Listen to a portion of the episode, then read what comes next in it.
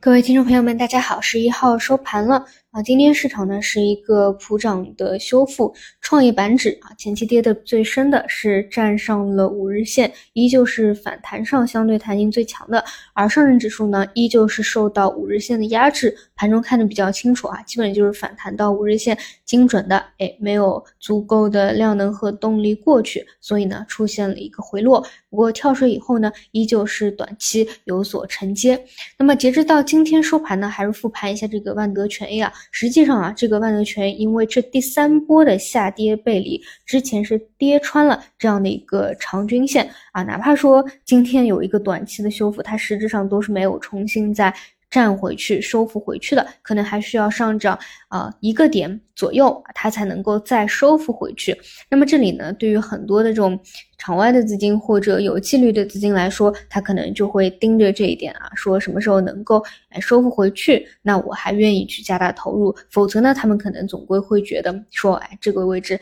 还是摇摇欲坠，还是有风险。所以确实，在我看来，就是这个位置并不是说有没有什么反弹或反抽值得呃欢欣雀跃，而是说连这里如果都守护不住的话，那后面这个问题确实就会比较大了。所以这里是一定要去有这样的一个。呃，守护动作的一个关键位置，那只能说，嗯，这里如果能够啊，像今天、昨天、大前天一样啊，能够这样反复的去啊回调拉伸、回调拉伸，那么能够。有足够的一个守护的这样一个动作在，那么可以逐步的解除掉对于风险的这样一个预警啊，但依旧是距离这个拉中大阳线还是需要耐心的一个等待。截止到目前都还是没有有效的一个出现的啊，你至少得过五日线对吧？至少得有两个点的一个啊主板的一个一个明显的一个上涨吧。那么至于说。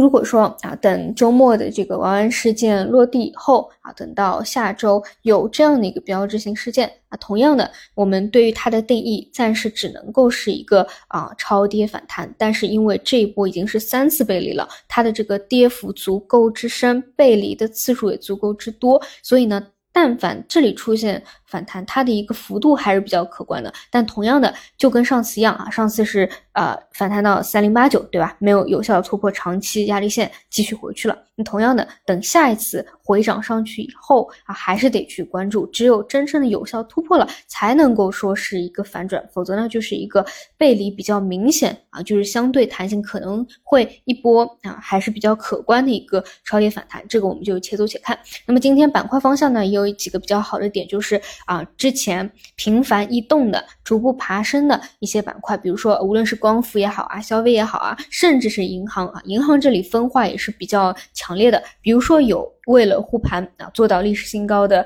啊四大行，这种是在一个相对位置的一个高位，但同时呢，像过去的核心资产牛这种备受青睐的招商银行啊，这种都跌了。极其之深度了啊，绝对不是处在历史高位，而是一个啊深度回调的一个位置。你看，都慢慢的有趋势啊，非常缓慢的啊这样一个爬升的动作。那么能够把这些权重啊给稳定住，那这是一个比较好的一个现象啊。只是呢，这些呃个股还是数量偏少啊，所以整体反馈到指数上。啊，相对还是比较疲弱啊，不能说是一个强力有效的一个拉涨，这个我们就且走且看吧。好的，那么这个是今天市场的一个情况，那我们就明天早晨再见。